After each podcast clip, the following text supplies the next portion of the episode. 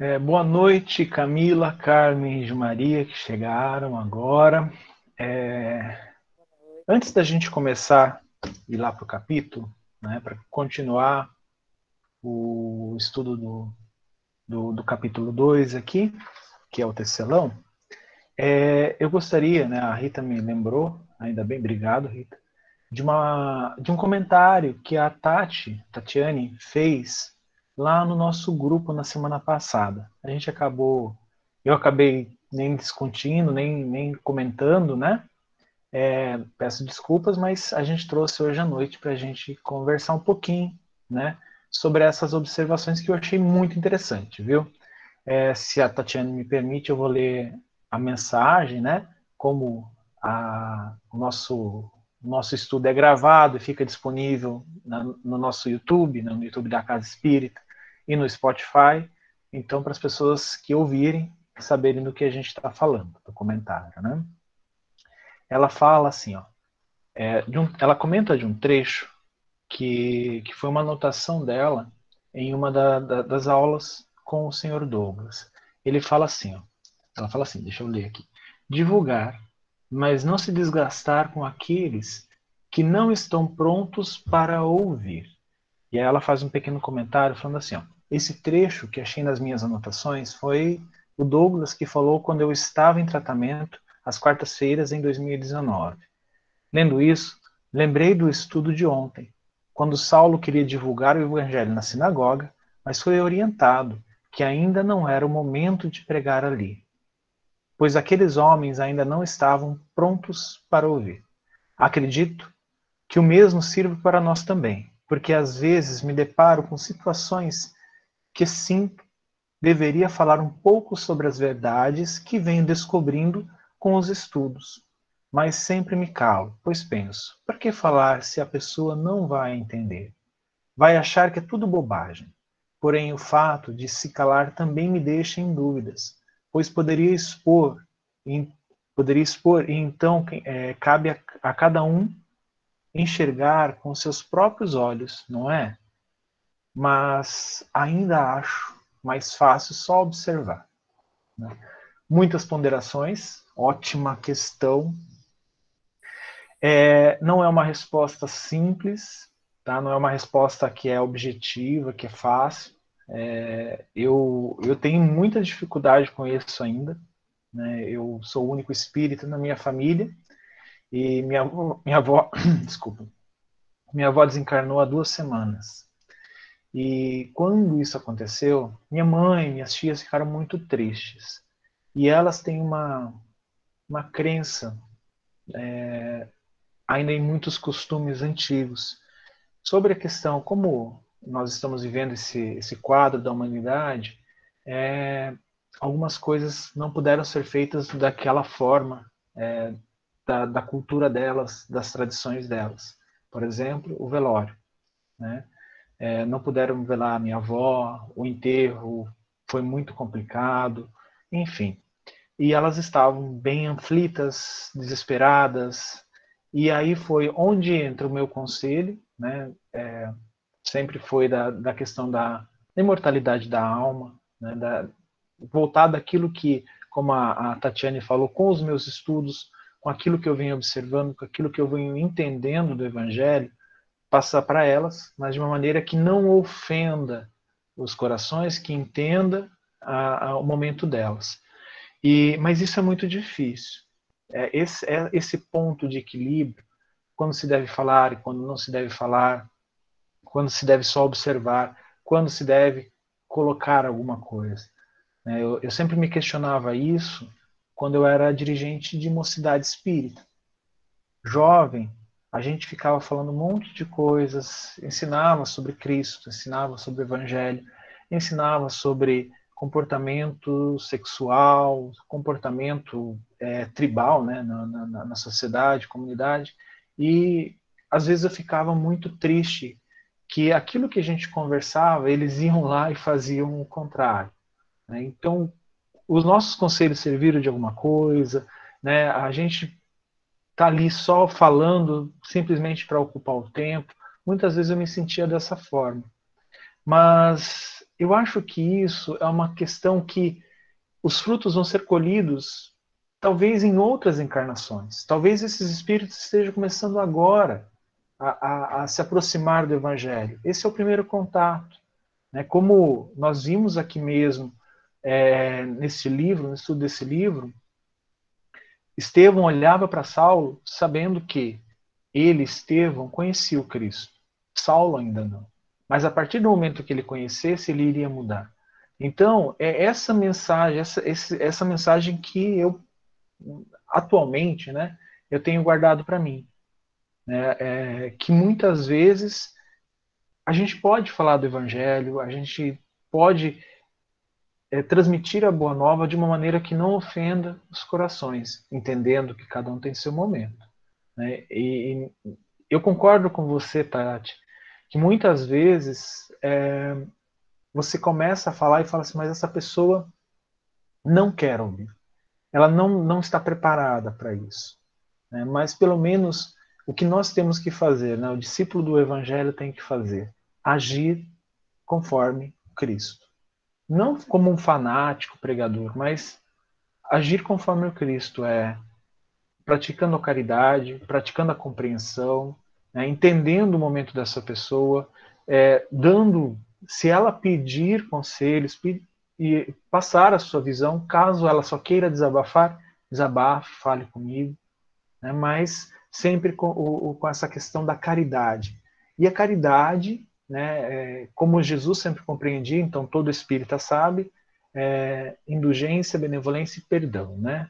É, indulgência para com as faltas alheias, bondade, né, benevolência para com todos e perdão das ofensas. Esse é o sentido da caridade. Então a gente tem que agir em todos os momentos desse jeito.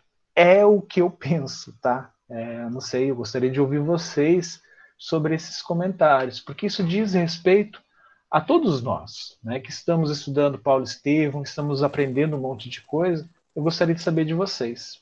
Pode falar, Gil Maria.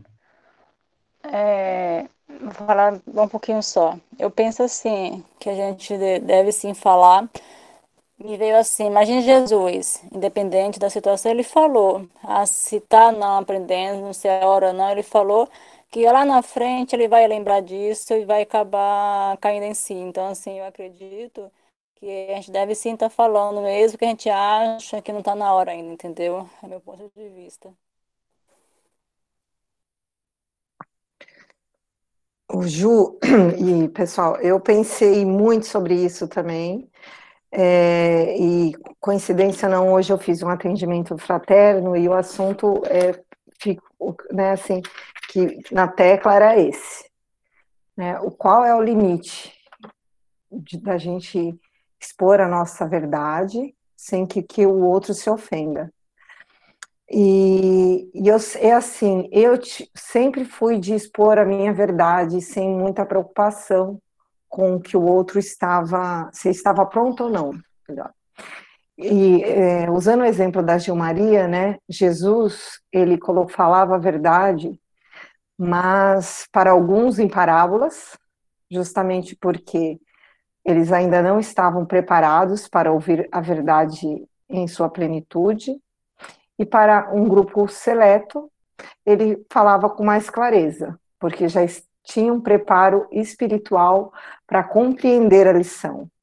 Então, a gente tem que imaginar que o Cristo, ele tinha né, é, todo o apoio é, moral de ser um espírito já é, que atingiu né, as esferas crísticas, e mesmo assim, em momento nenhum, ele constrangia, né, deixava qualquer tipo de ser humano constrangido com a sua verdade.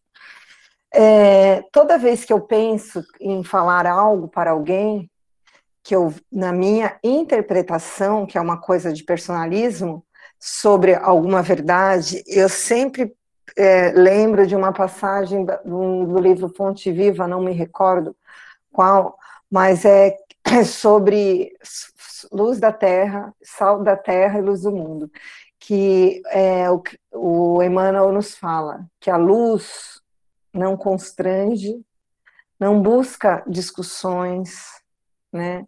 A luz, ela ilumina, né? Ela serve para iluminar. E hoje, né, por conta do atendimento fraterno, eu, antes de me preparar, é, na minha preparação, eu abri o Pão Nosso, e era justamente uma lição de Paulo, da Epístola aos Romanos, que a frase, é, o título era entendimento, e eu acho que é esse o ponto crucial da, daquela dúvida lá da, da, da Tati. O finalzinho, Emmanuel fala assim para gente, Pergunta a ti próprio quanto ganhastes no Evangelho para analisar retamente esse ou aquele acontecimento, ou a gente pode até estender pessoa. O quanto que eu já uh, ganhei no Evangelho, quanto de virtude que eu já tenho para poder julgar alguém, porque o Cristo ele tinha todas as virtudes. Eu ainda tenho muito a conquistar. E aí, faça isso a bondade do Senhor e te auxiliará no esclarecimento da resposta para ti mesmo. Então, eu acho que a gente deve falar o mínimo, falar somente quando consultado, né? Mas nós devemos mostrar em nossas atitudes diárias o que é ser cristão, que é assim que a gente convence, é pelo exemplo e não por palavra. É isso.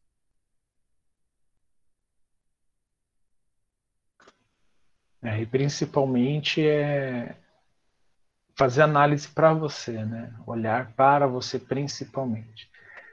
Mais alguém gostaria de comentar sobre isso? Sobre essa essa observação da Tatiane? Não? Então vamos começar, voltar, né, com o estudo do capítulo 2, o tecelão, da, da segunda parte do livro Paulo e Esteu.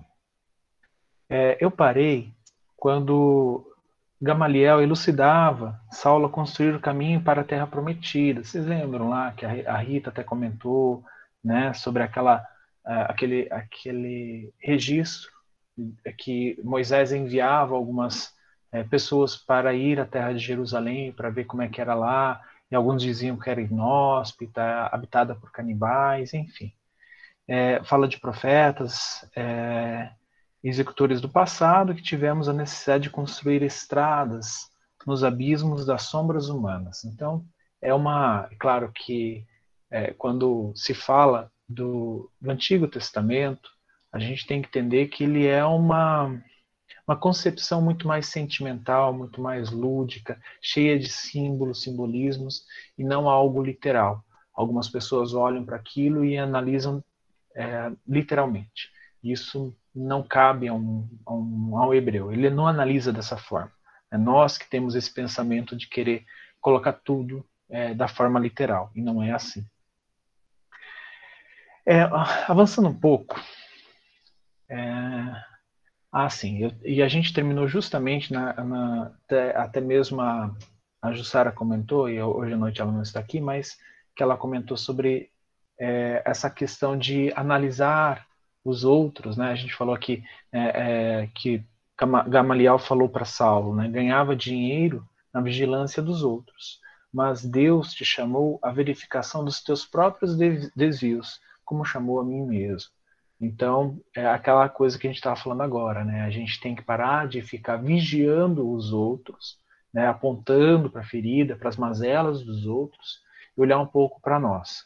É aquilo que a gente estava falando sobre o autoconhecimento é, nas casas espíritas. E continuando na parte que a gente não, não comentou ainda, né? É, eu destaquei essa, essa conversa que, que continuava, né, do Gamaliel com o Saulo. Quando ele fala da questão de dinheiro, né, de, de, de questão de trabalho, Gamaliel pergunta para ele: que aprendesses na infância antes da posição conquistada? Então, assim, é, parece, eu não tenho certeza, tá? Mas parece que era uma tradição lá no passado, mesmo aqueles que, que, que seriam, que iriam estudar, que iriam ser representantes da raça, juízes, é, representantes na sinagoga, eles precisavam é, aprender uma profissão. Uma profissão, naquela época, seria uma profissão é, manufatureira, braçal. Então, como o pai de Saulo ele tinha a questão de ser é, comerciante de tecelão, o pai ensinou a Saulo essa profissão. É, aí ele fala, né, consoante os costumes de nossa raça, então corroborando o que eu falei agora, né, meu pai mandou-me aprender o ofício de tecelão, como sabeis. Então foi onde ele aprendeu a questão da, de como lidar com, com os tecidos, né? Isso eu acho muito importante, que é aquela questão de, além de tudo isso, você também ter a valorização do trabalho. Né? Até mesmo isso, para Saulo, é, foi uma questão que a espiritualidade trouxe para que ele pudesse é, se auxiliar, né? não ficar dependente de outras é, questões. Pode falar, Rita. Não, Ju, é só afirmando mesmo, todo o primogênito hebreu, e não só o povo hebreu, é, de outros povos naquela época, eles tinham, o pai, ele passava a sua profissão, era uma, a herança, ela não é, não é só a herança do dinheiro, vamos dizer assim, que a gente está acostumado, existia também essa transferência de profissão, né, de, do pai para o primogênito. É, e isso eu achei muito interessante, porque logo depois Gamaliel faz uma consideração muito importante. Ele fala assim, ó, é, está escrito que devemos comer o pão com o suor do rosto. O trabalho é movimento, é isso, é movimento sagrado da vida. É o movimento sagrado da vida. Eu achei muito legal essa concepção de Gamaliel, porque ele antecipou ali uns mil e, mil e oitocentos anos é, o que nós temos no livro dos Espíritos. É, no livro dos Espíritos, a gente tem um capítulo, que é da parte 3, no livro terceiro, a lei de trabalho. É muito interessante. Né? Eu não sei se vocês todos já tiveram oportunidade de ler, estudar. Né? Essa, essa lei de trabalho é do, dos primeiros livros, dos primeiros cursos, é, na, quando você começa na doutrina espírita. Né? Então, eu acho muito interessante essa compreensão dele. Então, Gamaliel já, já tinha essa compreensão do trabalho. É claro que toda a raça deles tinha essa compreensão. Porque essa questão, como a Rita falou, de passar herança, uma profissão, é uma compreensão, mesmo que ainda não esclarecida, não pontuada, não codificada, como Kardec fez, mas é um entendimento. Então a gente pode ver que, como é, nós comentamos na, na semana passada, nada da compreensão de Gamaliel fugia à lei, à lei mosaica, à lei antiga. E se a gente pegar e comparar o evangelho com a lei mosaica, tirando aquelas coisas de exagero da lei mosaica, ela não, não contradiz, né? ela não se quebra. O que nós temos é simplesmente a aplicação. Né? Isso a, a Saulo já tinha analisado naquela compreensão lá na Casa do Caminho. Na verdade, desculpa, é, Estevão. Estevão já tinha analisado isso lá na Casa do Caminho, naquele primeiro encontro com Saulo de Tarso. Pode falar, Rita.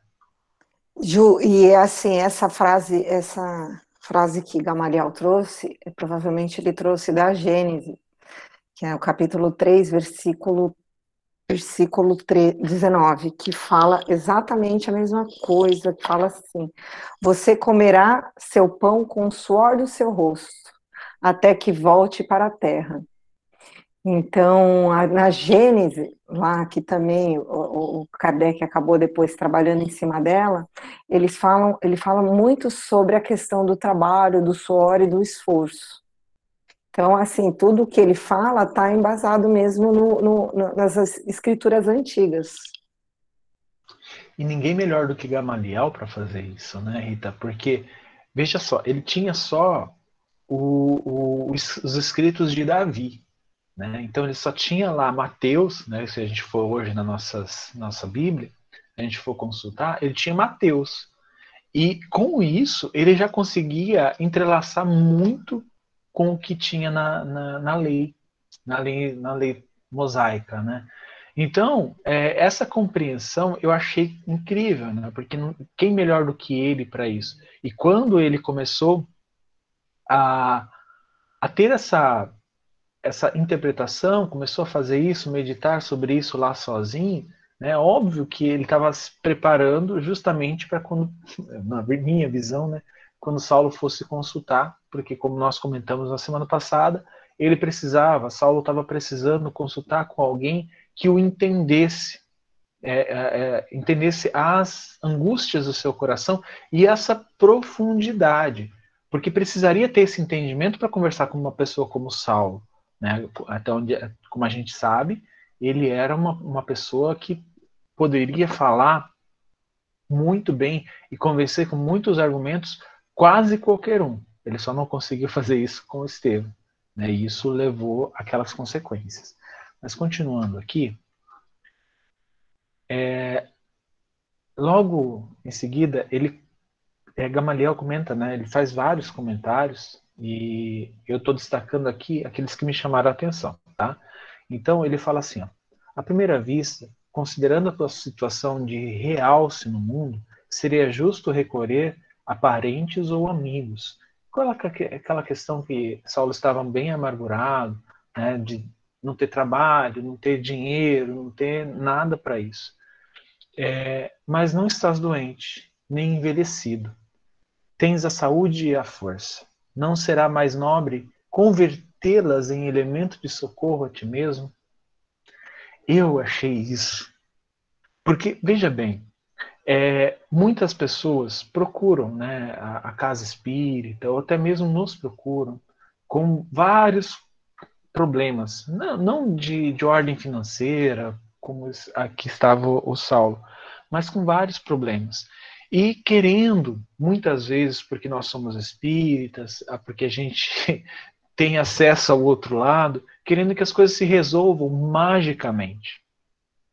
Olha, fala com o benfeitor ali para arrumar isso aqui. Olha, a fulana tá doente, fala com eles para ir lá e aplicar um passe. Essa era uma compreensão que muitos têm, de que é, tudo vem a mim. Né? Ah, vem da, da casa espírita para mim, vem, no caso de Saulo, vem dos parentes, dos amigos para mim, porque eu conheço e sou parte influente da sociedade. Isso Gamaliel, é, essa análise de Gamaliel fala assim, olha, Saulo, mas você não está doente e você é forte, você é jovem, né? você pode converter isso, né? converter estes elementos em socorro a ele mesmo. E é o que eu analiso, que muitas vezes a gente faz isso. Ao invés da gente é, tentar converter essas energias que nós temos, né? essa, é, essa compreensão, essa, essa, esse entendimento, em auxílio a nós mesmos, nós achamos mais fácil deixar na mão de um terceiro, de uma casa espírita. É, às vezes, muitas vezes, é, ao nutricionista, né, eu falo porque eu estou meio acima do peso, então eu vou lá no meu nutricionista e quero que ela resolva. Né? Olha, dá, dá um jeito aí de, de me tirar 10 quilos. Mas enquanto eu não fechar a boca, isso não vai acontecer. Então, é, são esses tipos, esse tipo de entendimento é meio simples, é meio bobo, mas é esse tipo de entendimento que eu, que eu consegui captar. Muitas vezes nós não conseguimos converter tudo aquilo que Deus nos deu como dádiva, né, como acréscimo de misericórdia, para resolver muitos problemas que nós mesmos criamos nas nossas vidas. Então, é, essa, essa, essa, essa, esse conselho né, de, de Gamaliel, que como nós comentamos na semana passada, é, Saulo chegou e despejou todas as suas angústias no colo de Gamaliel. E Gamaliel falou assim: beleza, Saulo, vamos resolver uma a uma à luz dos ensinamentos novos. Então é isso que ele estava fazendo aqui. Todos esses problemas que ele colocou para Gamaliel, ele estava discutindo, ele estava analisando, ele estava aconselhando. Né? Então eu achei muito interessante. Por quê? Porque Saulo estava pronto para ouvir. Como nós falamos agora no início, né, é, da gente tomar muito cuidado com o que fala, com os conselhos. Saulo estava lá se, pedindo esses conselhos, né, pedindo para as pessoas, para Gamaliel para orientar. E muitas vezes as pessoas, ao invés de irem é, pedir ajuda e ouvir os conselhos, elas querem, muitas precisam falar e a gente está lá para ouvir, mas muitas querem simplesmente que as coisas sejam resolvidas, sem o mínimo esforço dessas pessoas. Né? Isso é muito comum. E quando é, Saulo responde, né, depois de todos esses conselhos, depois de todas essas orientações, é, tem um parágrafo que Saulo responde aqui, né? Não esperava de vós senão esta franqueza e esta sinceridade que iluminam meu espírito. Conviverei com, as, com os mais desfavorecidos da sorte, penetrarei mais intimamente nas suas amarguras de cada dia. Em contato com as dores alheias, hei de saber dominar meus próprios impulsos inferiores, tornando-me mais paciente e mais humano. Isso que eu achei incrível, porque eu lembrei do livro Boa Nova. Logo no início do livro, é, quando Maria estava conversando com a mãe de João Batista, Isabel. Isabel? Isso, Isabel. Estava é, conversando com ela. É, uma coisa que Maria comentou que deixava ela preocupada, porque Jesus, quando criança, é, ele saía para andar lá por onde eles moravam e ela sempre encontrava Jesus conversando com pessoas que não eram muito bem vistas na época, com é, mulheres da vida, né?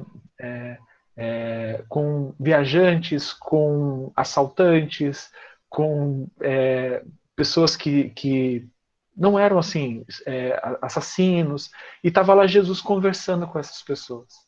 Então, é claro que Jesus estava convivendo nesse meio, por quê? Porque era esse meio que precisava da atuação de um Cristo.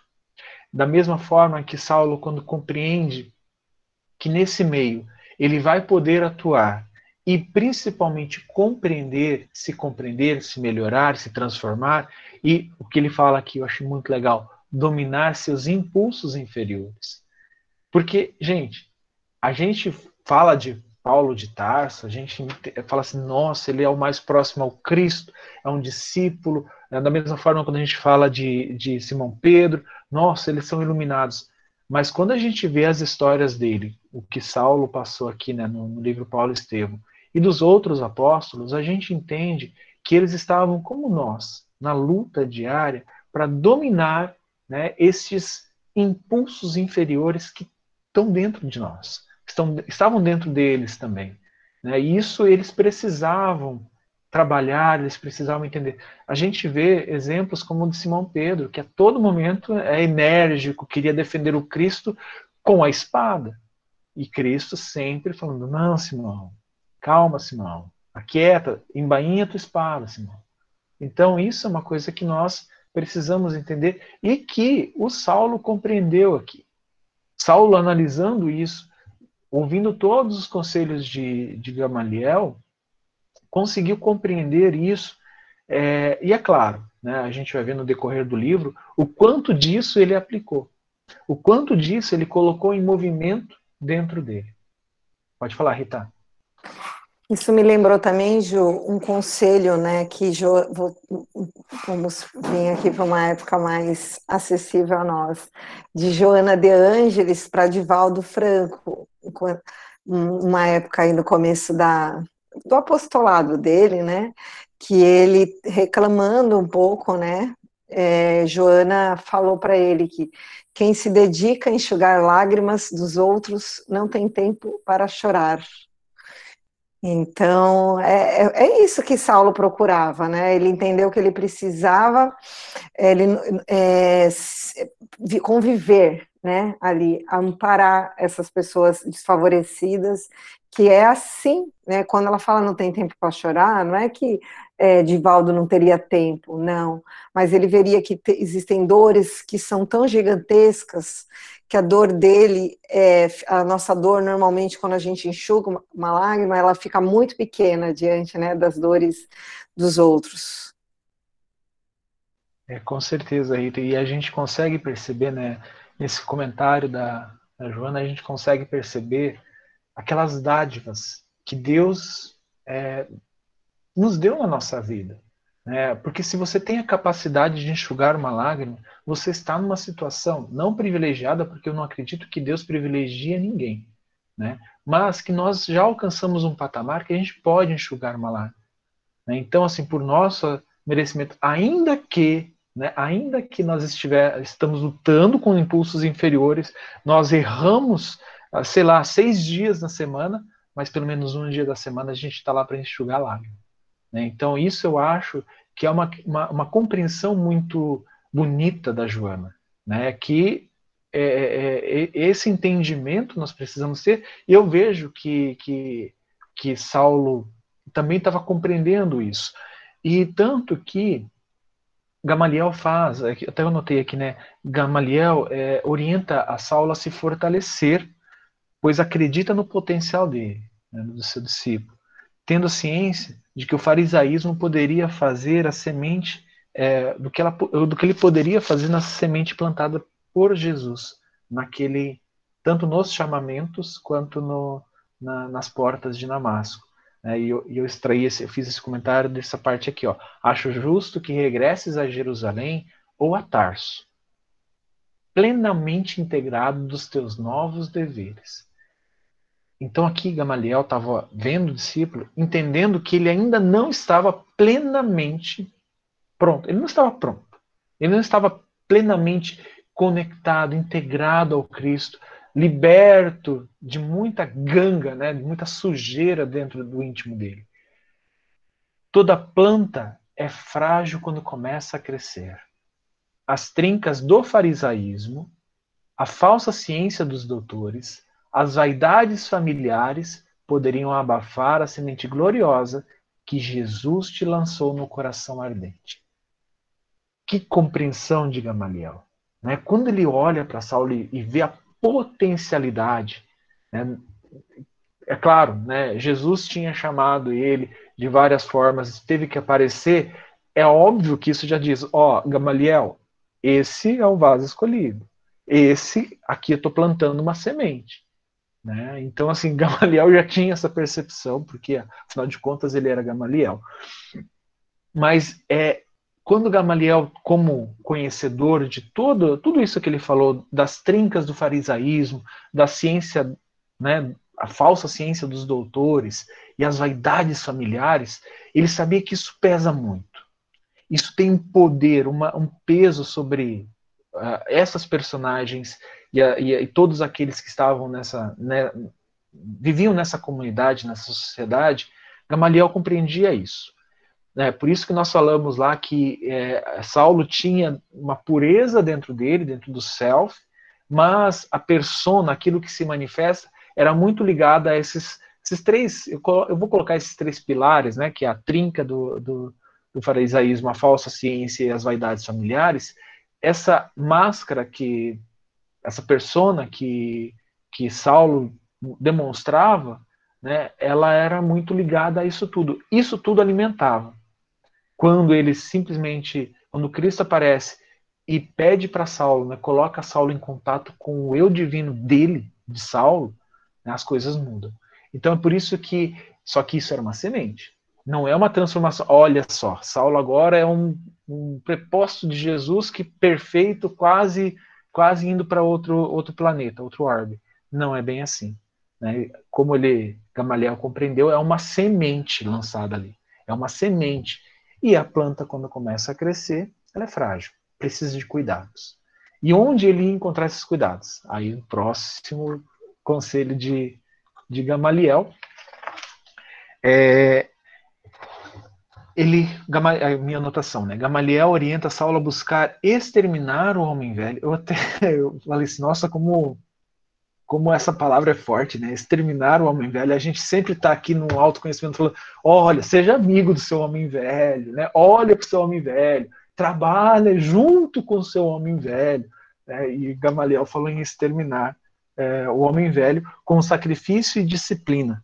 Para isso, vai interceder junto a Ezequias para que ele fosse é, praticar, né? Como Ezequias, ele era um comerciante e ele tinha alguns locais próximo a Palmira, nos oásis próximos a Palmira, lembrando que ali era a Rota da Seda, é, ele tinha esses locais onde ele tinha tecelões é, que faziam reparos é, nas barracas, é, nas roupas, enfim. Né?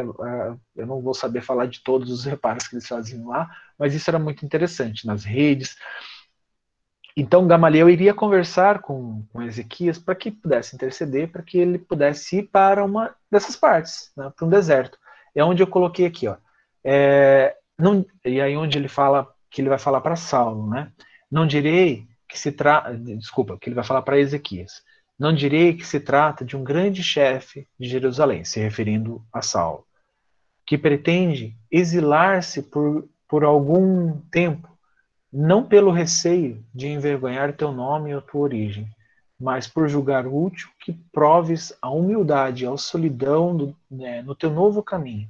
As considerações convencionais poderiam perturbar-te, agora que necessitas exterminar o homem velho a golpes de sacrifício e disciplina. Então, Gamaliel estava entendendo que Saulo precisava ir meditar. Não, não podia ter essa, essa, essa alimentação dessas, dessas três gangas, né, que é as vaidades familiares, a falsa ciência e as trincas do farisaísmo. Ele não podia mais ter isso, porque se ele ficasse ali em Palmira, junto a Ezequias, né, e, e tudo que, que Palmira representava ali, que ainda a gente tem que entender que ali tinha a cultura judaica, né, é, hebraica também, tudo isso iria continuar alimentando essa gangue de, de Saulo. Então Saulo precisava se retirar, precisava se afastar de tudo isso. E eu acho lindo quem é, para onde o Cristo direciona Saulo e quem ele encontra.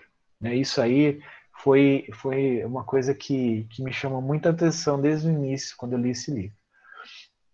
Aí ele coloca uma outra parte aqui, ó, sobre a questão de ir para o deserto.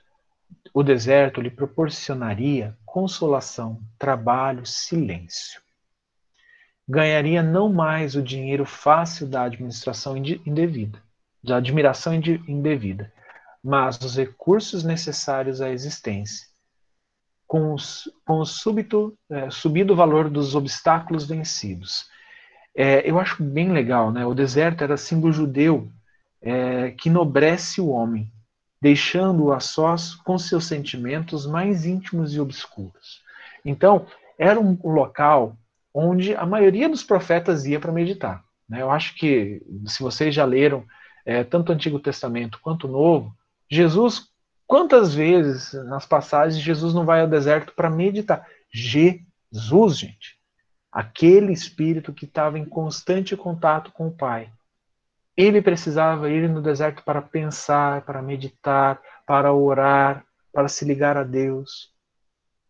Será que a gente não consegue compreender a extensão desse, desse dessa atitude dessas pessoas, né, dos profetas e também do Cristo? É claro que eh, eu não estou falando para ninguém aqui tentar ir buscar um deserto, principalmente que a gente não pode viajar agora por causa da pandemia, mas a gente tem sim os nossos momentos, os locais onde a gente pode é, fazer isso. Pode se recolher, pode se meditar. A gente tem o privilégio de ter o um mar, né, a gente poder sentar em algum lugar e olhar para o mar, olhar para a nossa serra maravilhosa aqui, que é a Serra do Mar, analisar e olhar para a natureza, ela sempre tem a representação da, da, da grandeza de Deus, né? E, e, e, e também a gente receber essas energias desses locais é, que estão repletos disso. Pode falar, Gil Maria. É, para você falar em meditar, tá eu que pensando, né? É, pelo menos eu tenho que aprender a meditar, porque se eu ficar lá na praia meditando, eu tô lá, o corpo lá e o pensamento tá em mil lugares. Então, assim, a gente tem que aprender a meditar, né? porque senão a mente é meio traiçoeira. É, existem, assim, eu também tenho uma, uma dificuldade imensa de meditar, mas existem várias técnicas, várias formas. Uma que eu recomendo é uma que o, o Haroldo Dutra, com a equipe do Ser, é, trouxe. Olha, eu fazendo um merchan aqui, não um jabá, mas eu gosto muito, tá? Então, assim, é, é um aplicativo no celular chamado Serenidade. Né? Então, é, quem gostaria, quem gosta, quer, gostaria de, de começar a praticar meditação, é um bom caminho. Me, tem me ajudado muito, porque quando eu fazia yoga e aquele momento de no final do yoga que você tem que serenar, meditar, ei, gente, minha mente já estava borbulhando de coisas e realmente eu não conseguia. Então, eu acho que é importante a gente também ter esse momento para a gente refletir, para a gente pensar, não nos engatar em pensamentos nocivos, tá, gente? Eu não sei vocês, mas eu tenho muito disso. É, às vezes eu estou deitando na cama, vem um monte de pensamento nocivo, monte, e aí eu perco o sono, e aí eu tenho que mudar o foco. Aí eu tenho que levantar, assistir alguma coisa, ver uma palestra, porque minha mente ela não vai me deixar tranquilo. Então eu tenho que tomar muito cuidado, né? e é claro, é, sempre a vigilância, né? A Tatiane falando assim, a Tatiane falou que ela tem esse aplicativo, mas não teve disciplina para utilizá-lo. Bom, disciplina é uma coisa que a gente desenvolve. É, eu, eu tenho utilizado ele, assim, tem melhorado, mas eu ainda estou bem lá no início, tá? Porque eu não consigo avançar mais de 10 minutos de meditação, para mim não vai. Pode falar, Rita. Então, é, na verdade, assim, o que eu penso hoje, né, que nós precisamos é, criar esse deserto aí interno, em torno de nós mesmos, né? A gente não precisa estar tá como nós somos muito visual, a gente é óbvio que é, facilita se a gente estiver num deserto ou numa região ligada à natureza e sozinhos. Mas nós precisamos criar esse hábito de, de, de procurar esse silêncio que a gente procura, né, fala do deserto, dentro do nosso coração. É, então a gente precisa saber silenciar a mente para que a gente escute os apelos do coração. O problema é, será que eu estou pronto para escutar o barulho interno que está, né?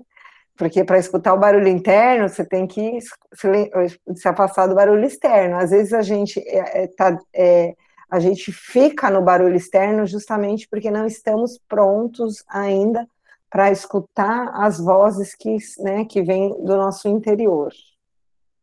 Era isso. Muito bom. E depois desse conselho, de, de Gamaliel, né, de Saulo se retirar ao deserto, ele dá um presente para Saulo, né, que eu acho que é uma coisa, um simbolismo incrível e é, e é bem. É, Gamaliel pensou muito sobre isso, né, e, e ele fez uma, tomou uma atitude incrível, que é a, a cópia, né, dos escritos de Levi que o Simão Pedro deu para ele. Né? E aí é onde ele fala, né? Saulo fala que não, não queria, é, que ele, ele, poderia, ele se contentaria com uma das cópias, que Gamaliel estava fazendo várias cópias, ele se contentaria com uma das cópias, e aí ele fala que não. Aí ele fala assim, ó, desse modo, por considerar a dádiva de Pedro como a santificada relíquia de nobre afeição, então Gamaliel estava afeiçoado àquele presente. Quero depô-la em tuas mãos, levarás contigo as páginas escritas na, na igreja do caminho, como fiéis companheiras do teu novo trabalho. E aí ele também fala assim, né? É, essa questão, né? Saulo não queria, falou, não, pode falar. Ele falou, não, cheguei ao fim da minha carreira, devo esperar a morte do corpo. Então, é, aquela compreensão que nós falamos na semana passada sobre é, do, das novas gerações encontrarem, né, a terra prometida. Então, essa concepção Gamaliel já tinha. E ele fala assim para Saulo: E temo que os adeptos de Jesus te não possam compreender de pronto. Quando regressares à Cidade Santa, terás então esta lembrança para te apresentares a Pedro em meu nome. Gente, a gente não pode assim ter a, visão de que, olha, Agora Saulo voltou falando que viu Jesus, ah, que legal, me transformou. Não era assim. Né? As pessoas, né, os apóstolos, eles tinham suas lutas internas. E depois de tudo o que Saulo de Tarso fez em Jerusalém, que perseguiu, que cometeu várias injustiças, que é, levou Estevão ao apedrejamento. Né? Então, é óbvio que as pessoas, né, já pensou para esse Saulo de Tarso lá na porta da igreja, o que, que a pessoa, o pessoal vai pensar? Todos lá iam ficar brancos, né? Fala, meu Deus, agora está todo mundo, né, sendo condenado, porque Saulo de Tarso em pessoa está aqui. Então, eu acho que essa atitude do Gamaliel foi muito bem pensada. Olha, leva, que é um, algo, um presente que Pedro deu para mim e que ele sabe que, que levando isso, mesmo que eu ainda, mesmo que eu já não esteja nesse mundo, ele vai saber que eu te encaminhei para a casa do caminho. Porque Gamaliel sabia que Saulo iria voltar à casa do caminho, tá? Ele, ele tinha isso. Ele sabe que que é, Saulo iria para o deserto, iria meditar, iria entrar em contato com seu íntimo, iria expurgar muita ganga, mas iria sim é, voltar e, como vaso escolhido, como a semente plantada por Jesus, iria é, fortificar e espalhar o evangelho, inclusive na casa do caminho.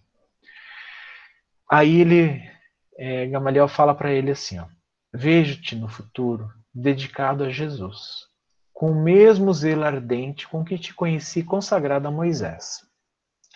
Se o mestre te chamou ao serviço, é porque confia na tua compreensão de servo fiel.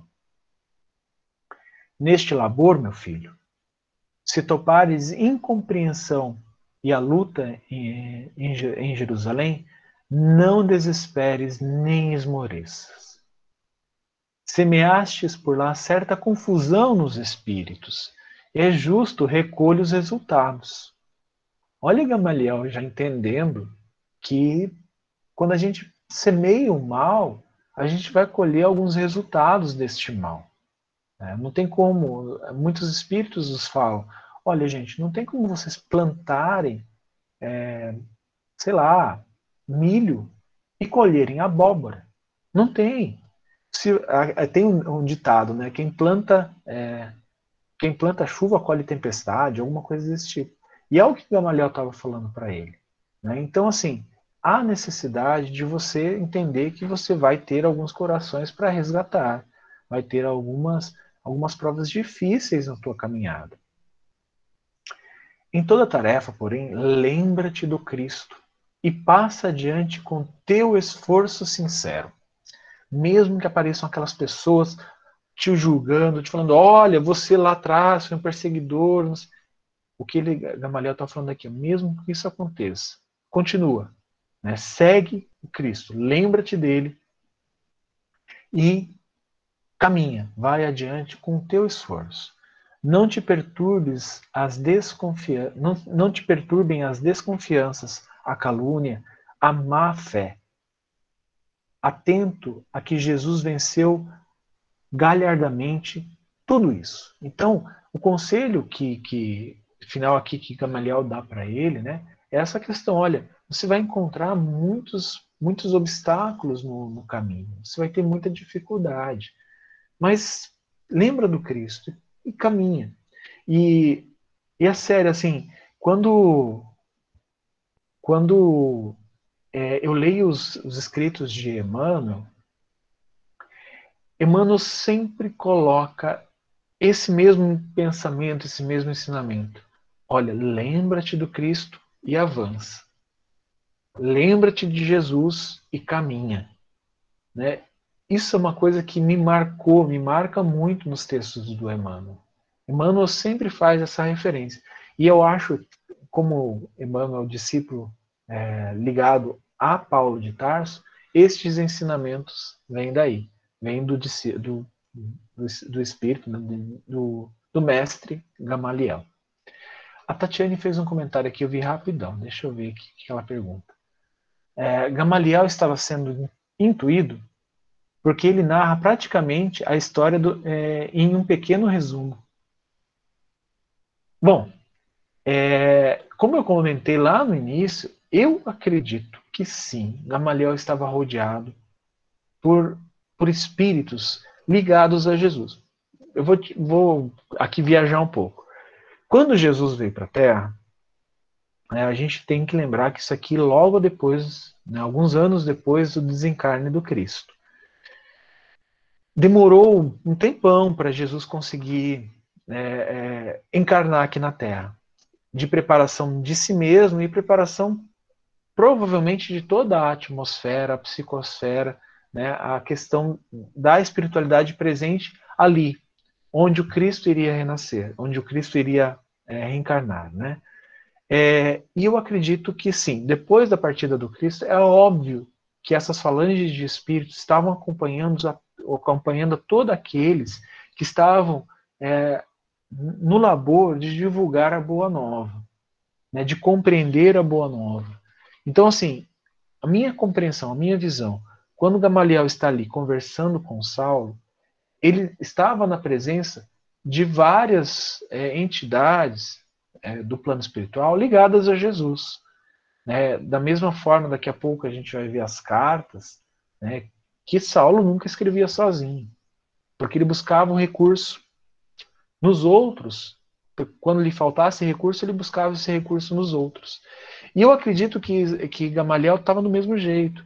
Ali, quando ele, claro, que tinha o um entendimento, ele tinha toda a concepção é, da, da lei antiga e muito aplicado à nova lei. Como, como ele mesmo falou, ele fez cópias do pergaminho, não para de estudar. O próprio irmão dele falava que ele só falava disso, falava do carpinteiro, das, das concepções, das visões que ele tinha.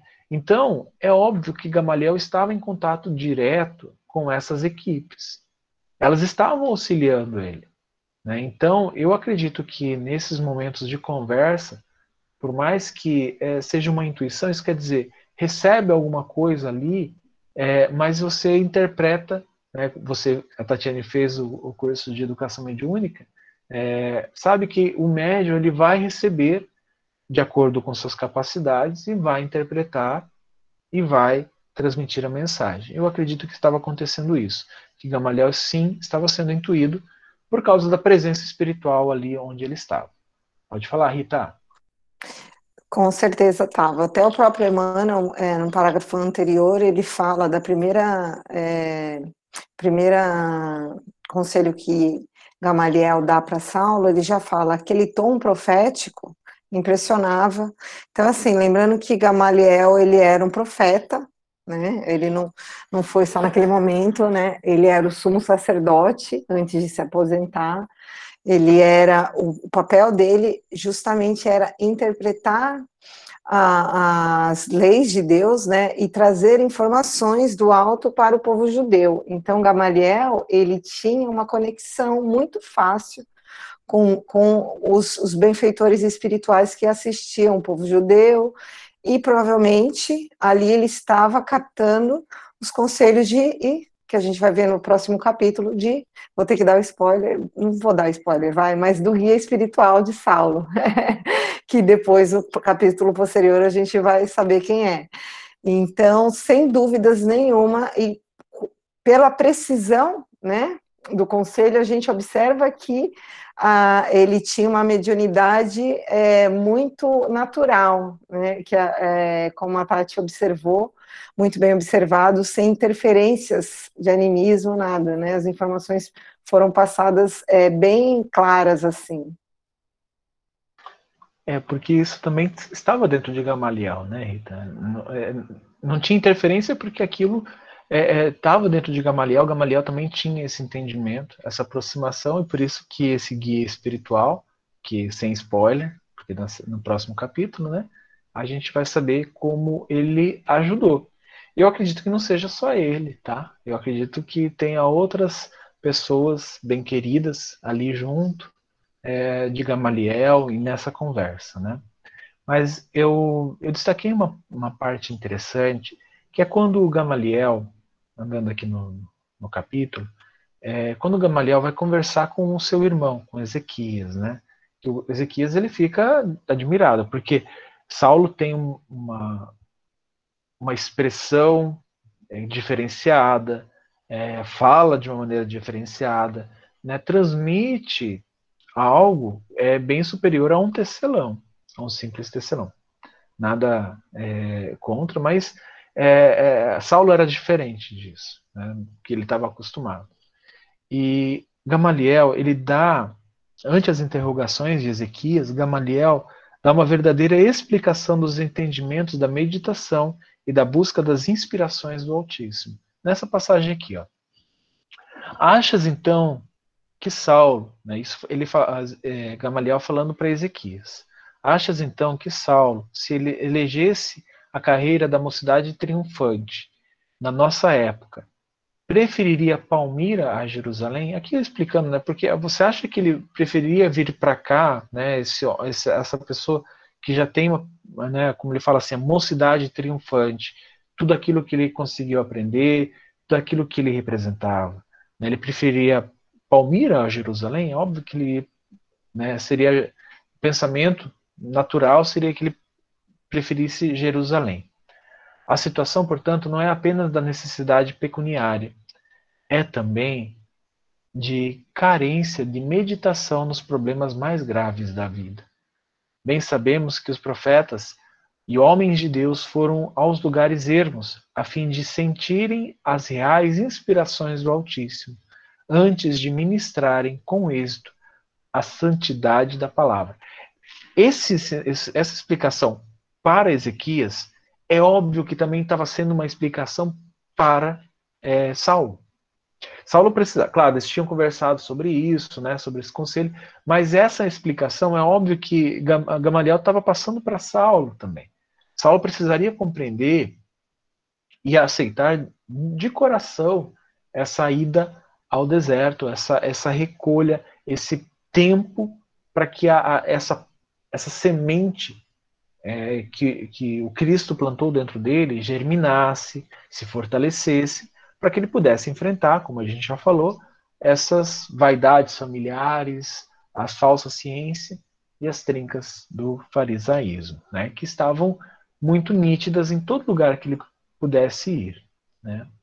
É, é interessante, né, porque aqui Saulo vai ser levado, né, é, é, Ezequias contrata ele, ele fica um tempinho ali em Palmira, mas depois Ezequias é, o manda, né, é, encaminha Saulo junto com uma caravana até um oásis, ali nas proximidades, cerca de 80 quilômetros da, da, de Palmira. Lembrando que era deserto, né, então assim, não, não era fácil o acesso.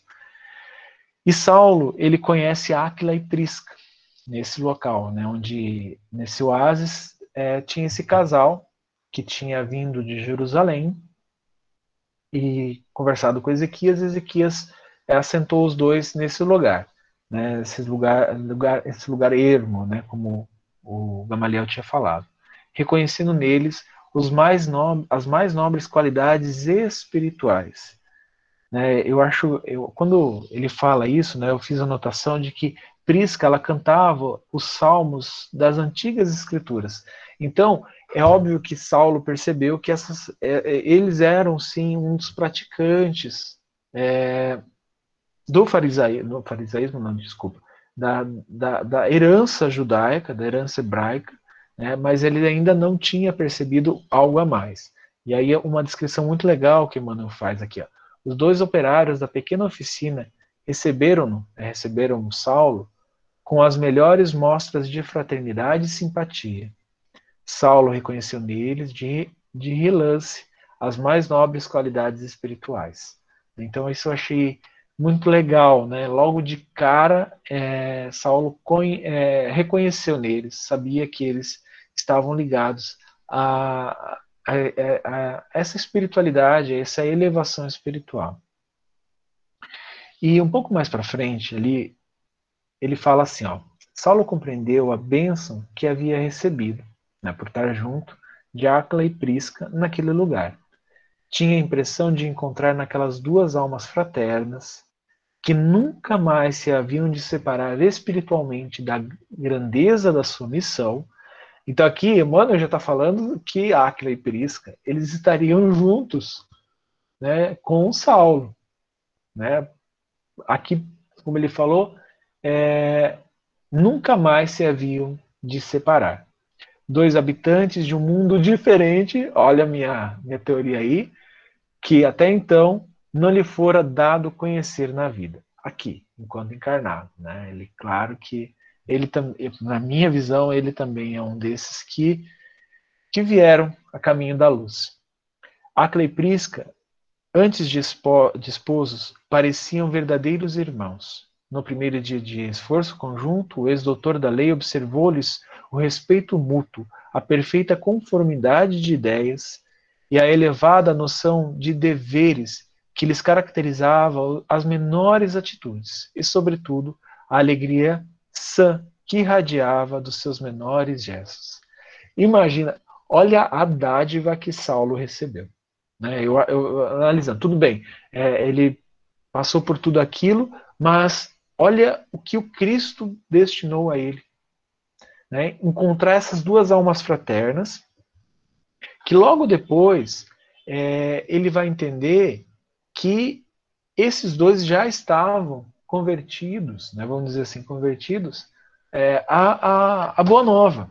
Né, já conheciam Jesus, já, é, Aquila né, tinha recebido uma dádiva né, lá na mansão, na, mansão na, na Casa do Caminho.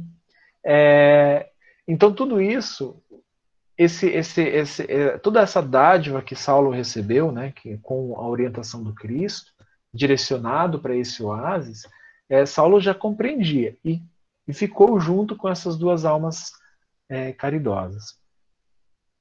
E aí ele narra aqui, eu vou, eu, eu vou ter que narrar algumas coisas, eu vou ter que ler algumas coisas que não tem jeito, tá, gente? Ele fala assim: o primeiro dia ocorreu é, com agradabilíssima surpresa para o ex-rabino, sequioso de paz e solidão para seus novos estudos e meditações. O companheiro de trabalho, Aquila, né, desfazia-se em gentilezas para atender-lhe as pequeninas dificuldades no míster que há longo tempo deixara de praticar. É, óbvio, Saulo não era tecelão. Ele aprendeu o ofício, mas ele era um doutor da lei. Aquila estranhou naturalmente as mãos delicadas, as maneiras diferentes, em nada semelhantes às de um tecelão comum. Mas, com a nobreza que o caracterizava, nada perguntou relativamente aos motivos de seu insulamento. Então, ainda é, eu vejo né, como a gente é, tem essa curiosidade. Aquila aqui já não tinha isso, ele tinha uma compreensão né? Porque às vezes você fala alguma coisa para as pessoas e as pessoas ficam fazendo um monte de perguntas, né? tentando entender é, por que, que você está desse jeito, tem essa coisa. E, e, e o que a Aquila percebeu aqui? Bom, ele não era um tecelão, né? ele não tinha essa característica, as mãos estavam lindas, né? e ele tinha uma maneira de se portar, ele sabia exercer a profissão de tecelão mas ele não estava habituado com isso, né? porque ele aprendeu no passado, há muito tempo. Então, mas o, o Aquila ele foi muito discreto, muito compreensivo, né? então é, é mais uma dádiva é, que Saulo recebeu. É, foi onde, aqui agora é onde o Saulo percebeu que Aquila e Prisca se reuniam no final dos seus trabalhos, antes do anoitecer, para ler uns pergaminhos. E aí Saulo percebeu que eram as escrituras do Novo Testamento, da Boa Nova, os escritos de, Levi, de Levi né, uma, uma cópia dos escritos de Levi. E aí é, Saulo né, percebendo aquela atitude receosa, é, e aproximou-se. De fato, disse carinhoso, a tarde no deserto convida à meditação. O lençol infinito, é, lençol infinito da areia parece um oceano parado. A aragem branda representa a mensagem das cidades distantes. Tenho a impressão de estarmos em um templo de paz imperturbável fora do mundo. E aí o Aquila respondeu, né? É verdade. Sempre acreditei que a natureza conservou o deserto como altar de silêncio divino para os filhos de Deus, para que os filhos de Deus tenham na terra um local de perfeito repouso. Aproveitemos, pois, nosso estágio na solidão para pensar no Pai justo e santo, considerando a sua magnitude, magni, magnidade e grandeza. Magnanimidade, tá, gente? Desculpa aqui, tá magnanimidade e grandeza. Então, assim, essa compreensão dos dois, né, é, de que ali estava se constituindo um templo para eles. Não um templo exterior, com paredes, nada desse tipo, mas um templo para dentro de si, para esse espaço para meditar, para, é, é, para entrar em contato com o Pai. E aí a, é, Saulo percebeu que eles estavam com os pergaminhos, né, as cópias de Levi, e aí onde Saulo tomou coragem né, e, e perguntou para Áquila, Áquila, tenho tanto amor ao profeta Nazareno que me permito indagar se a tua leitura sobre a grandeza do Pai Celestial é feita pelos ensinamentos do Evangelho.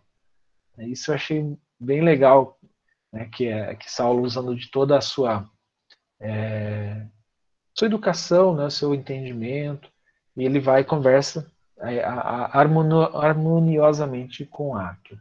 E aí Aquila responde, sim, esclareceu o interpelado hesitante, mas se vens da cidade, não ignoras as perseguições movidas a quanto se encontram em ligação com o caminho do Cristo Jesus. É, então aqui começa a parte onde Aquila vai contar o porquê dele e da Prisca terem que parar em naquele oásis, que eles foram né, perseguidos em Jerusalém, né, que o pai foi perseguido por alguém que estava ligado lá ao Sinédrio, que tinha autorização para perseguições, e aí começou a falar um monte de inverdades, foi levado, torturado e acabou falecendo. Né? Então, é, até eu coloquei alguma coisa aqui, né, que é, a, aquela referência brusca e indireta ao seu passado perturbava, perturbava o jovem Tarsense no mais recôndito coração. Então ele sabia né, que toda aquela, aquela angústia é, estava. É, toda aquela angústia que Prisca e Aquila estavam vivendo era por causa das perseguições dele. É, e aí ele pergunta para o Aquila, né? Chegastes, chegaste a conhecer Saulo de Tarso? O célebre inimigo de Jesus, que tem o um nome igual. É, ah, tá, desculpa. Aqui a Aquila pergunta para ele, né? Se chegaste a conhecer Saulo de Tarso, né? O célebre inimigo de Jesus, que tem o um nome igual ao teu. Aí o, o ex-rabino considerou que seria melhor seguir a risco o conselho de Gamaliel, né? Dizendo que não seria interessante ele se declarar, mostrar que ele era o, o, o, o rabino, né? Que, que era o, um dos juízes do Sinédrio, e ele falou assim, ó, conhecia, né, é, replicou vagamente.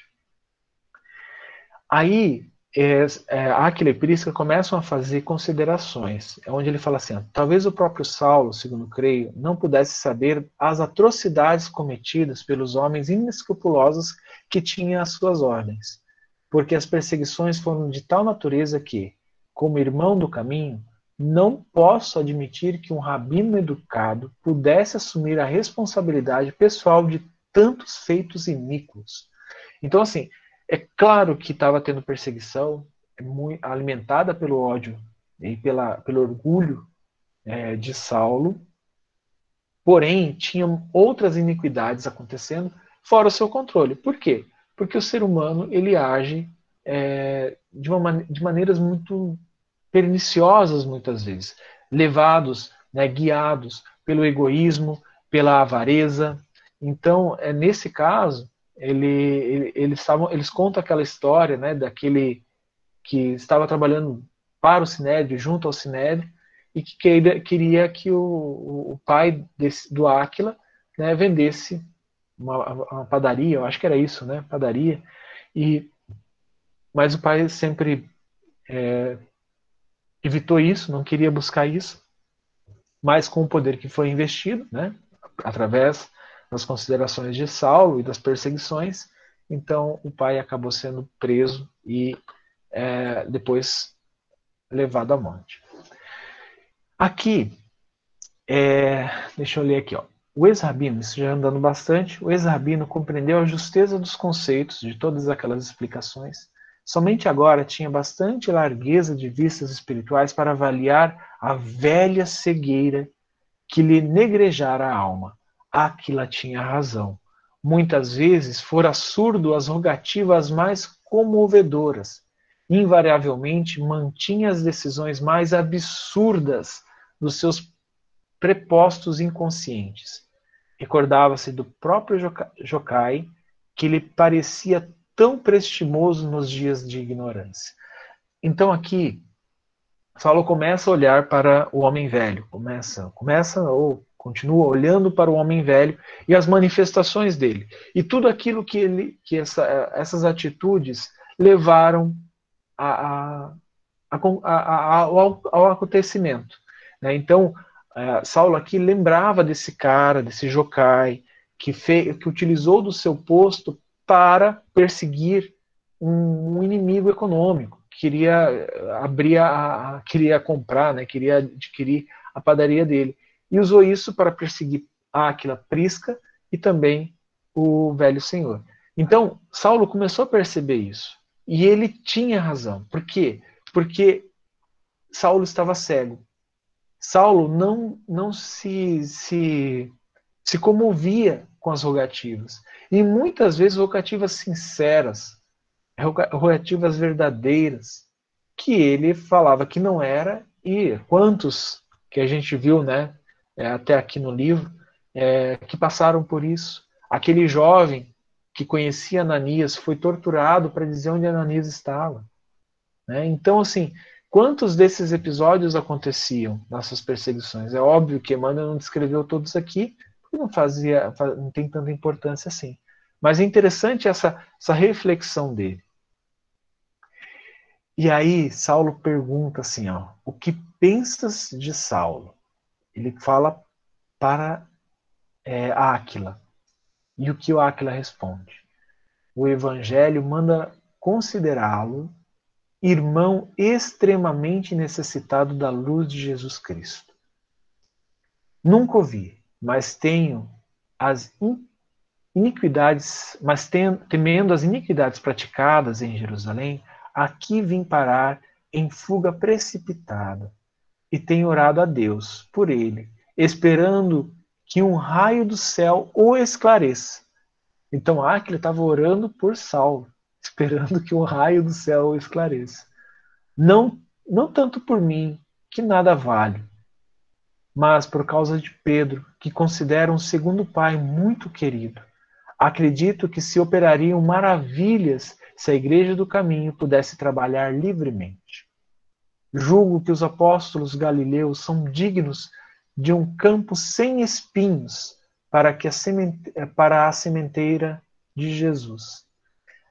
Vocês, vocês conseguem perceber as, as ilustrações, né, as figuras, é, as metáforas que eles, esses personagens utilizam aqui? Gamaliel fala que ele recebeu a semente de Jesus e ela precisa crescer e tem que tomar muito cuidado porque ela é frágil. Então, a compreensão de Áquila que tudo aquilo que estava acontecendo né, em Jerusalém eram como se fossem espinheiros né, a sufocar a sementeira do, de Jesus. Estava impedindo a manifestação da Boa Nova. Tudo aquilo que estava acontecendo, tudo aquilo que Saulo proporcionou, era a, a, que espalhou esses é, esses espinheiros. Assim, por mais que a gente tivesse dificuldade com a lei né, do farisaísmo, né, óbvio que isso não ia ser muito bem aceito facilmente, mas a contribuição que Saulo deu para que esses espinheiros crescessem foi muito grande, né, principalmente por ser quem ele era. Então aqui, essa compreensão, essa, esse entendimento, essa figura que, que Aquila mostra, né, quando chega a Saulo, Saulo já tendo a informação que, olha, Jesus plantou dentro de você uma semente. E é óbvio que Saulo sabia que essa semente também estava plantada em Simão Pedro, em Tiago, em todos os outros apóstolos. Todos aqueles que estavam seguindo a, ao Evangelho, que estavam sendo orientados na casa do caminho. E essa figura que ele usa, né, de que tudo aquilo que Saulo fez é como se fosse um espinheiro a abafar aquelas sementes, né, a, a, prejudicar aquelas plantinhas que estavam nascendo, é, isso foi uma, um entendimento que eu falei assim, nossa, olha, olha o, o nível né, que esses é, instrutores de Saulo, porque eu considero é, tanto Gamaliel quanto Acre e Prisca como instrutores que estavam ligados ao Cristo, a equipe de Jesus, estavam ajudando essa planta que foi plantada, né, essa semente que foi plantada em Saulo de Tarso, a se fortalecer. Então, todo esse ensinamento, todo esse entendimento de Aquila, é, eu achei muito importante. é, e aí onde o, o, o Aquila continua, né? Fala assim, ó, lembra-te, Prisca, como se exortava pelo perseguidor nas preces íntimas da igreja, lá na, na casa do caminho faziam orações para Saulo. Né? Eu, eu acho que isso é um, um, um ensinamento para nós é, sem igual, sabe? Muitas vezes a gente, eu falo por mim, tá, gente? É, eu tenho problemas com alguma, alguma, algumas autoridades políticas, né, do jeito que o nosso Brasil está tá vivendo, mas eu fico naquela coisa, aquelas angústias antes de dormir, que eu tenho que mudar de pensamento e, e deveria orar, é, são muitas vezes provenientes da falta disso aqui, de orar por essas pessoas, de realmente direcionar energias e pensamentos bons. Eu estou fazendo o quê? Eu estou mandando veneno, estou mandando energia negativa para essa pessoa. E é esse entendimento que eles têm aqui, o Saulo perseguindo a todos eles e eles orando por Saulo, para que Saulo tivesse entendimento. Muitas vezes, para esclarecer nosso espírito fraco no perdão, Pedro nos ensinava a considerar o implacável rabino como um irmão que as violências obscureciam para que os nossos ressentimentos mais vivos se desfizessem. Historiava o seu passado, dizendo que também ele, por ignorância, chegara a negar o Mestre mais de uma vez. O próprio Simão, a gente sabe dessa história né, na crucificação, que negou Jesus três vezes.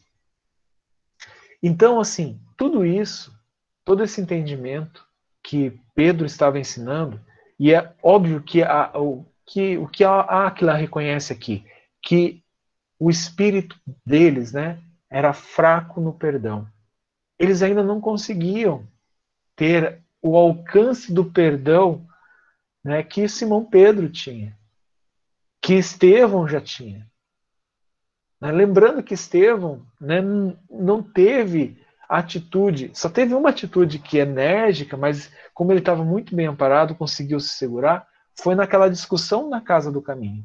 Depois no sinédrio, depois no julgamento, na condenação, Estevão estava tranquilo, porque ele conseguiu trabalhar isso dentro dele, conseguiu trabalhar o perdão dentro dele. É, avançando mais um pouco, depois de, de, mais de um ano, né, quando mais de um ano havia ocorrido sobre aquela, aquela soledade, uma caravana vinha de Palmira e trazia-lhe um bilhete lacônico. O negociante comunicava-lhe a morte súbita do irmão, aliás, que há muito, que de há muito era esperada, né? Então aqui é, Saulo recebe essa notícia de que Gamaliel havia partido, né? Que Gamaliel tinha desencarnado. É, e aí algumas coisas começam a acontecer, né? Então é onde ah, deixa eu ver aqui, eu tô me perdido aqui, gente. Peraí.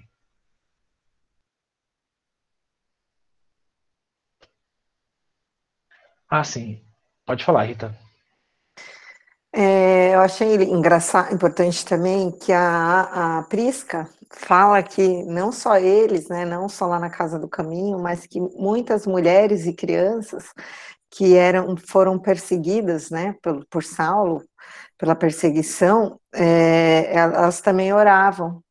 Isso é uma informação importante, porque lá na frente a gente vai ver o quanto é importante essa essa oração dessas crianças, dessas mulheres, muitos desencarnaram nessa perseguição, o quanto isso vai ser de valioso para Paulo de Tarso. Sim, sim. Eita! é, então, é, eu me achei aqui, né, falando, depois disso, é, Saulo toma coragem para falar é, com Acre e Prisca quem ele era é, talvez comovido com os sentimentos de perda do amigo verdadeiro, contou a Aquila Prisca sobre seu nome é, e os passados marcados por perseguidor. É onde ele fala aqui, né, no, vou me referir agora ao livro, em um parágrafo onde ele começa a falar para Aquila Prisca. Meus amigos, sob a inspiração do Senhor, é justo confessarmos-nos uns aos outros.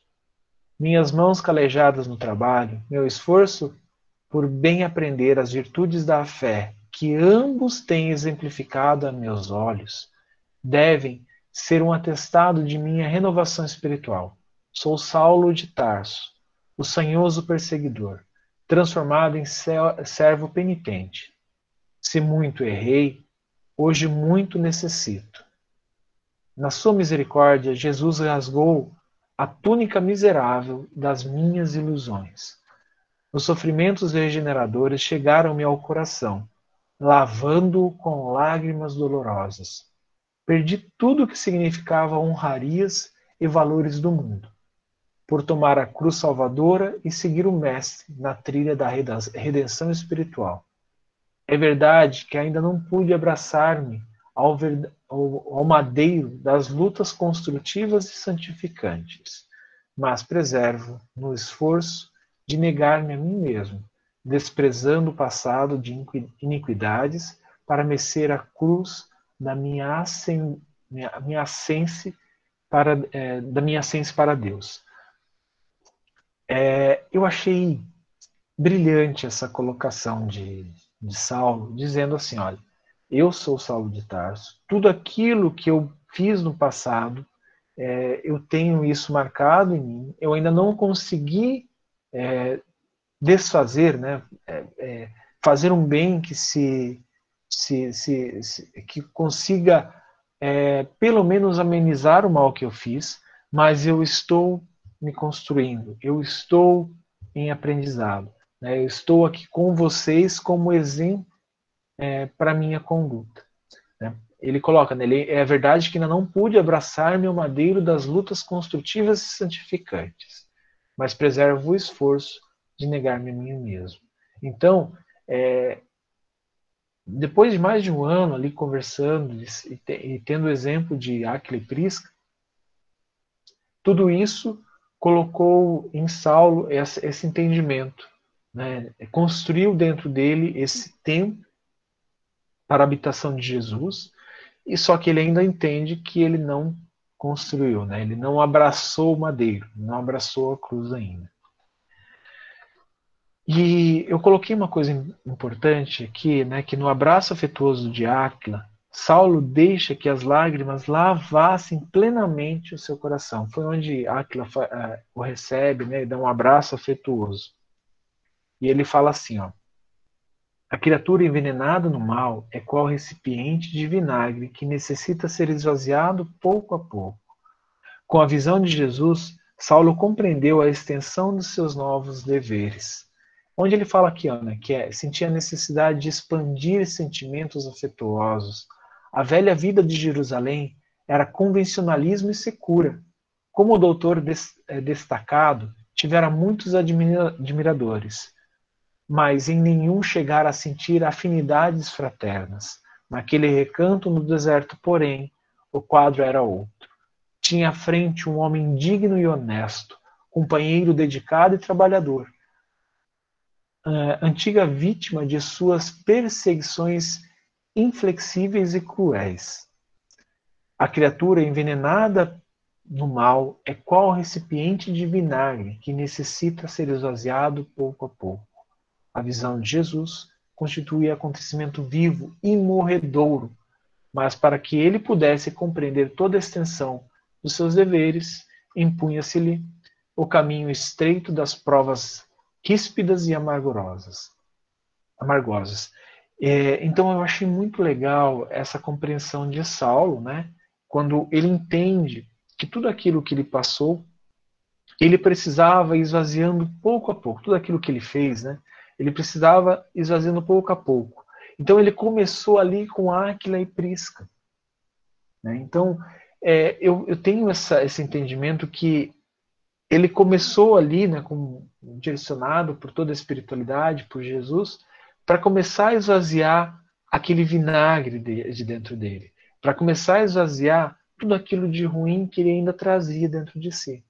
E pouco a pouco, né, é, ali um pouco mais de um ano, conversando, convivendo com eles, esse vinagre foi saindo, né? Foi sendo expelido.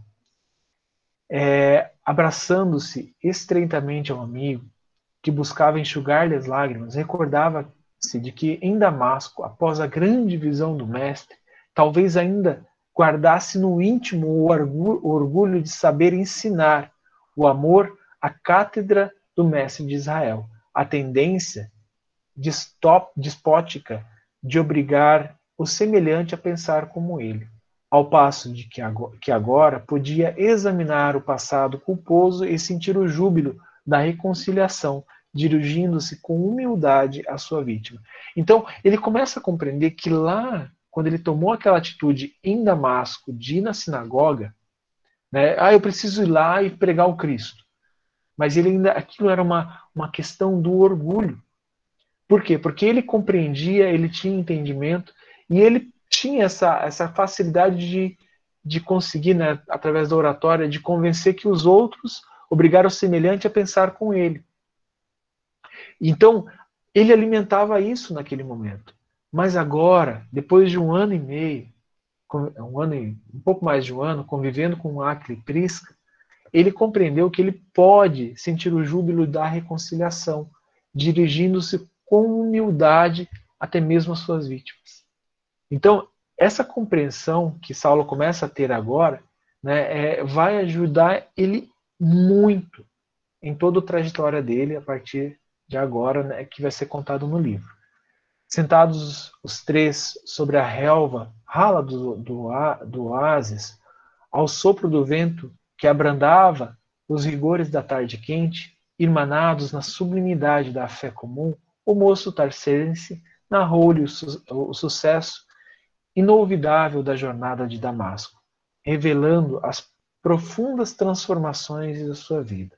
Então aqui Saulo comenta, né, sobre a questão, né, conta a história do, do aparecimento de Jesus para eles, né? É, e é, desde a tua revelação, exclamou o tecelão confiante esperançoso, quando fala para Áquila, alimento um grande ideal, Parece incrível à primeira vista, mas antes de morrer, sonho ir a Roma. Isso aqui é, desculpa, é a Aquila falando para Saulo. Sonho ir a Roma anunciar o Cristo aos irmãos da velha lei.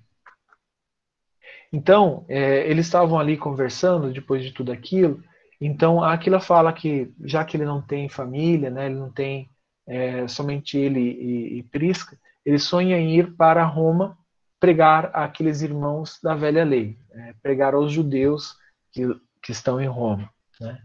É, e aí Áquila faz uma, um convite para Saulo, falando assim: por que não vais conosco a Roma? Aí o Saulo fala assim: ah, se eu pudesse. Julgo que Jesus desejará ver-me, antes de tudo, inteiramente reconciliado com quantos ofendi em Jerusalém. Além disso, preciso rever meus pais, matando as saudades do coração. Gente, aqui, entendo.